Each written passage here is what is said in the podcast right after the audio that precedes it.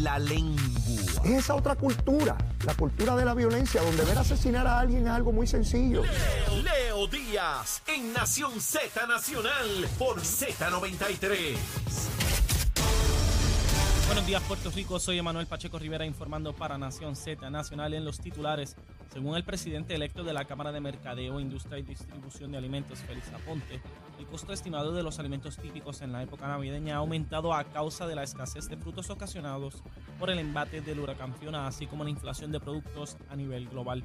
En otras noticias, el alcalde de Ponce, Luis Irizarry Pavón, sostuvo ayer que no renunciaría a su cargo, a pesar de que continúa la pesquisa del Departamento de Justicia que apunta a que alegadamente pudo haber cometido irregularidades al otorgar aumentos a varios empleados a cambio de que pagaran un préstamo que tomó para sus gastos de campaña.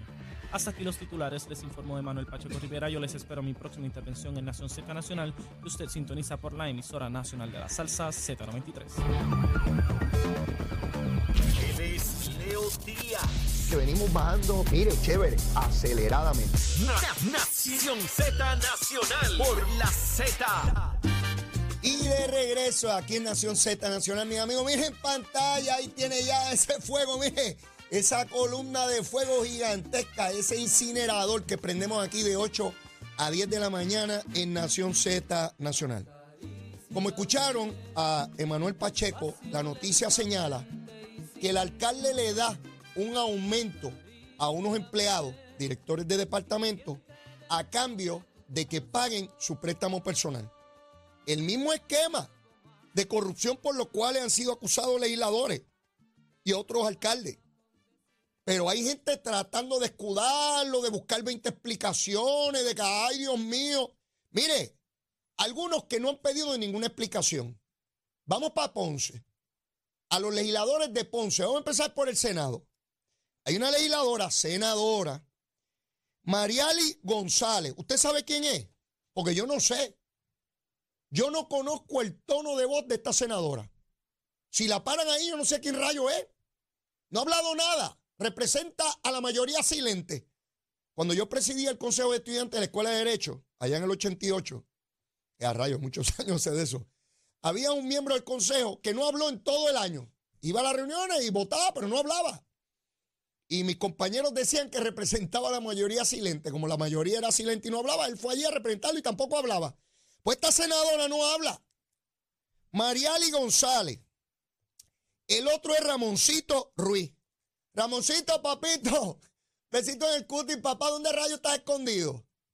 ¿Dónde están estos dos pájaros que no le piden explicaciones a su, sena- a su alcalde de Ponce? ¿Dónde están estos dos senadores?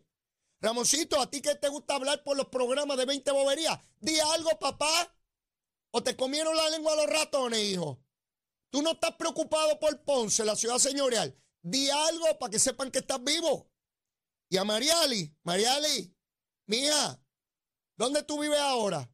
¿En Culebra? Se supone que representas a Ponce, di algo. Voy con los representantes. Son tres pájaros. El primero, José Rivera Madera. Este es el, este cheito, el del letrerito. Sí, le pone letreros al gobernador de Puerto Rico cuando el gobernador va allí. Mira, maderita o quichipén. Quichipén es la cosa esa que sustituye la madera. Quichipén o pichipén, qué sé yo. Pichipén me dice Achero que se dice. Mira, maderita, ¿por qué no pones un letrerito en Ponce exigiéndole cuentas a tu alcalde? Ah, maderita. Sí, porque poner letrerito cuando el gobernador va al hemiciclo, pero ahora estás calladito, ¿ya? Estás desobando como las tortuguitas, ¿ah, pájaro? Ahora está callado este pájaro. El otro, Domingo Torres, este tampoco sé quién rayo es. Un tal Domingo Torres, que también representa a Ponce. Y Ángel Furquet. Estos tres pájaros son representantes por distrito y los tres tienen áreas de Ponce. Usted los ha escuchado reclamando, diciendo, exigiendo. ¿Ah? ¿Verdad que no? No los va a escuchar. No los va a escuchar. Están igual que la legisladora esa de Mayagüez que encubre al alcalde de Mayagüez.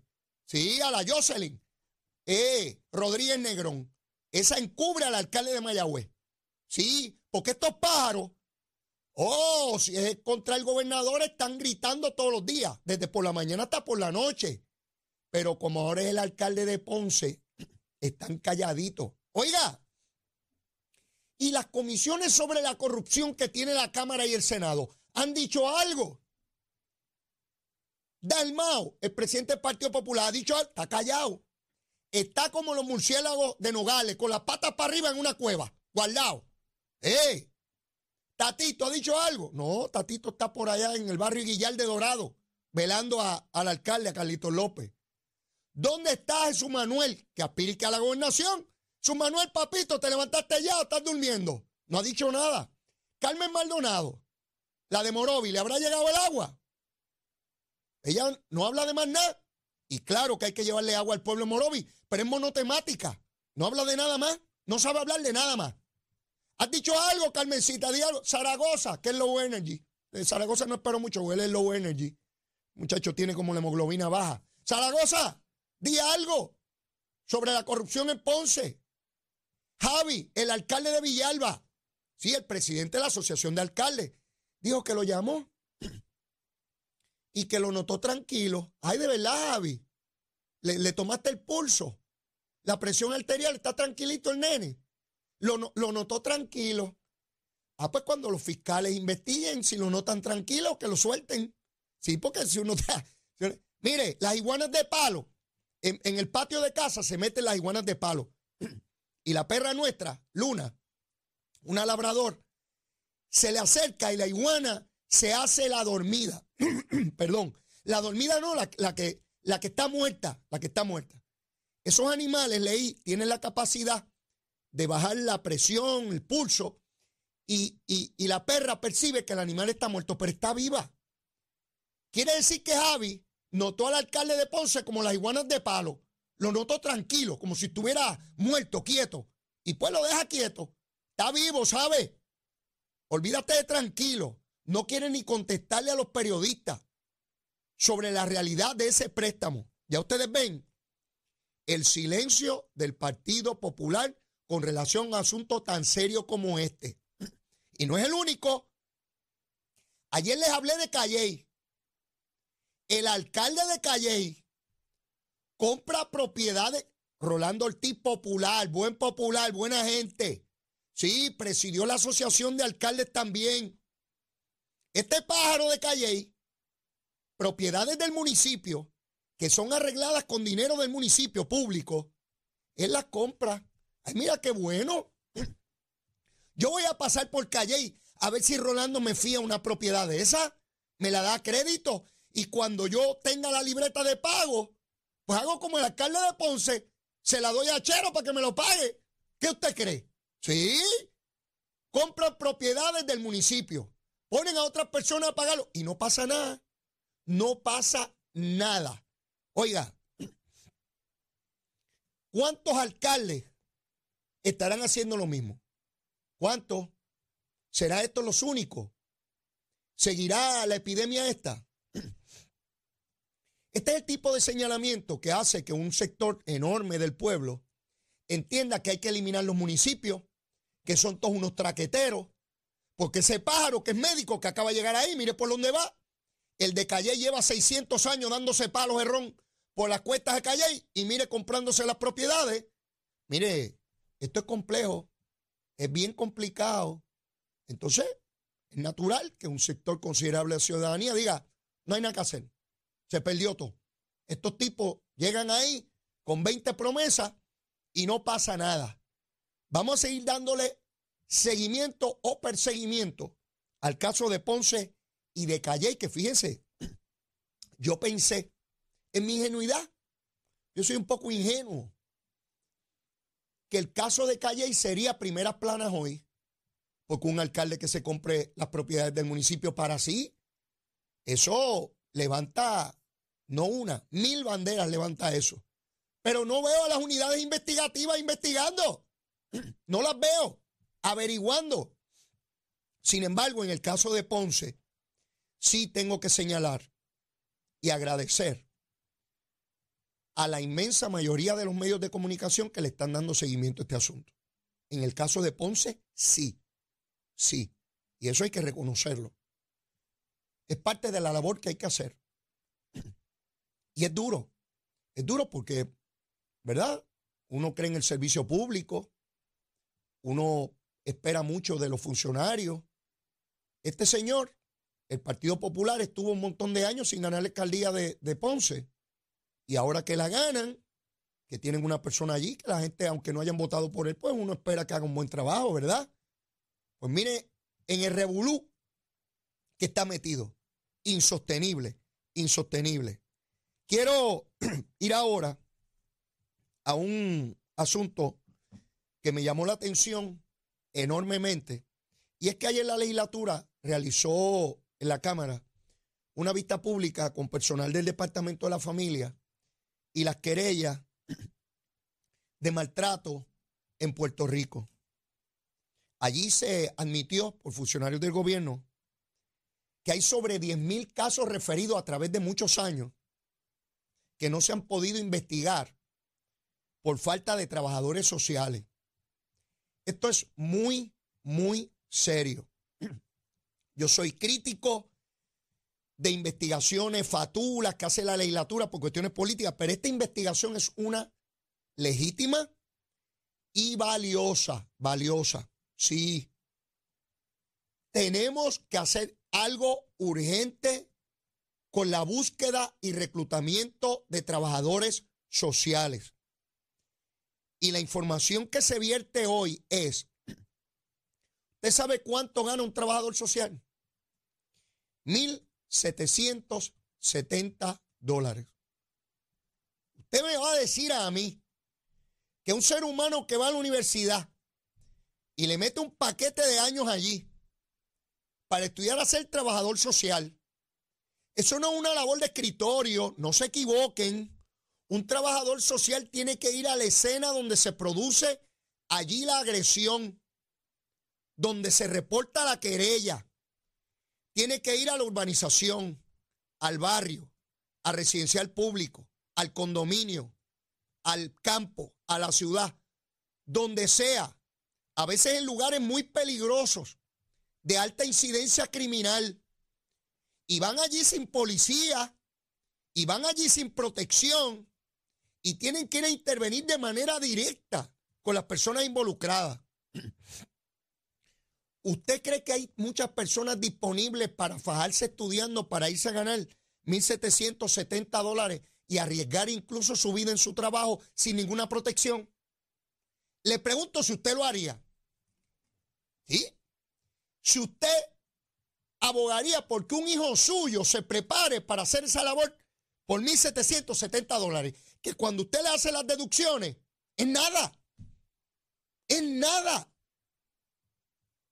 Es insostenible el salario que tienen nuestros trabajadores sociales. Insostenible, inexplicable.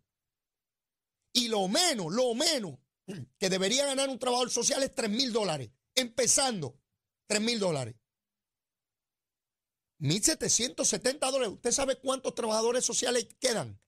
Admitidos por el Departamento de la Familia. 99. ¿ah?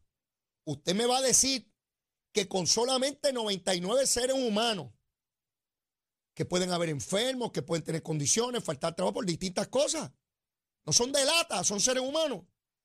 De cerca de 250 que hubo hace un tiempo atrás, Solamente 99 para una población de más de 3 millones de habitantes. Imposible. Imposible. Humanamente imposible. Por dedicados que sean. Ah, y es un trabajo de 24-7. Si a las 3 de la mañana hay una situación, tiene que bregar con eso.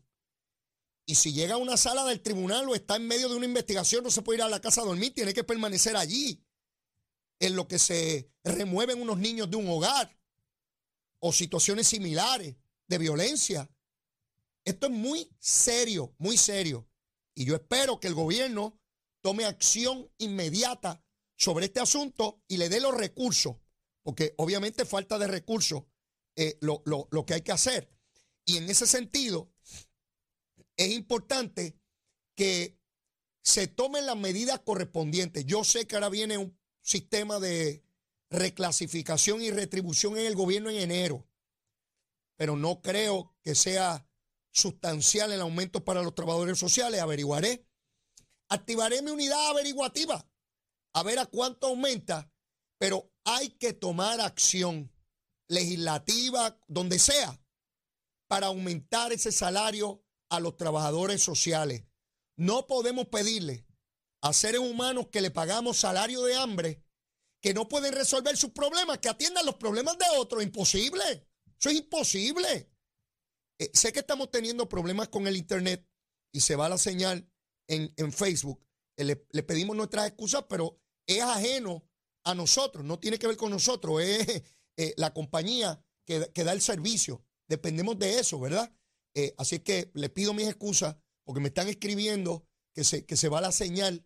les pido que si pueden se transfieran a Z93 en, en FM, en el cuadrante FM, en 93.7, y ahí pueden escuchar eh, el programa o si no por la aplicación eh, La Música. Así que espero que próximamente se le dé atención a este asunto.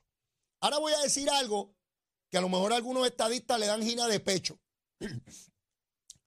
No, no, no me les dé nada, no me les dé nada con este asunto.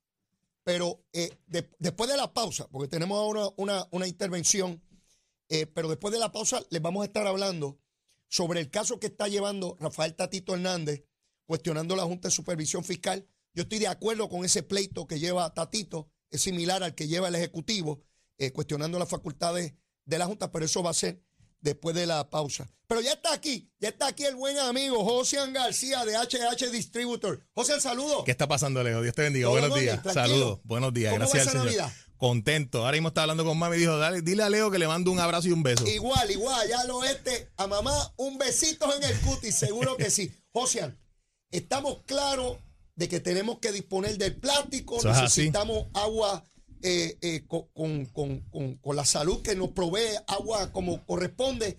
Dime de qué se trata, por dónde andamos y qué hay en esta Navidad. Pues mira, el sistema es un sistema de osmosis inversa para que la gente salga del plástico de condenado que tanto daño hace. Y ya que está probado que la gente que depende de las cajas de agua ya, ya tiene plástico en su sangre, Leo. Ahora mismo en Puerto Rico, eh, una de las primeras causas de muerte son los infartos y los derrames, lamentablemente. ¿Por qué razón? porque la gente consumiendo diferentes tipos de, alimentos que hacen mucho daño, se le tapan eh, las venas y cuando viene a ver, pues tiene la situación. Es por eso que nosotros en HH Distributor el mensaje que estamos llevando es, mire, para que usted salga de esa dependencia que tanto daño hace, que ya está comprobado. Hay reportajes, hay información en las redes del daño que hace el plástico de las botellas a las personas. Y nosotros que estamos ofreciendo lo que el mismo gobierno le dice a la gente que adquiera, que compre o alquile un sistema de osmosis inversa para poder garantizarse consumir un agua limpia. Estados Unidos tiene un problema ahora con el agua. Serio, serio, serio. Hay una escasez horrible. ¿Y qué es lo que estamos proponiendo? Mire que usted se asegure de, proteger el recurso más importante que usted lo paga mes a mes. Purifique el agua que usted paga. No entre en gastos nuevos. Y estamos hablando de un equipo que ya lo hemos visto aquí, que es pequeño, que cabe debajo del fregadero, que no causa molestia, que no hay que buscarle un espacio espectacular. Que puede estar lo mismo en un condominio, en una casa, en cualquier residencia. Y muchísima gente ahora mismo que viven en los condominios, cuando se va la luz, esa gente tiene que subir esa compra por la escalera. Es lamentable, cada caja de agua pesa 27 libras, Leo. Es horrible. Mira, cuando mami se me cayó con una caja de agua de esa, subiendo la escalera de casa, Mire, eso fue para mí. Yo le dije, no, mami, no se acabó. Ya tienes un sistema y se le montó un sistema porque ella insistía en que no, que una cajita de agua, no te preocupes, que eso no pasa nada.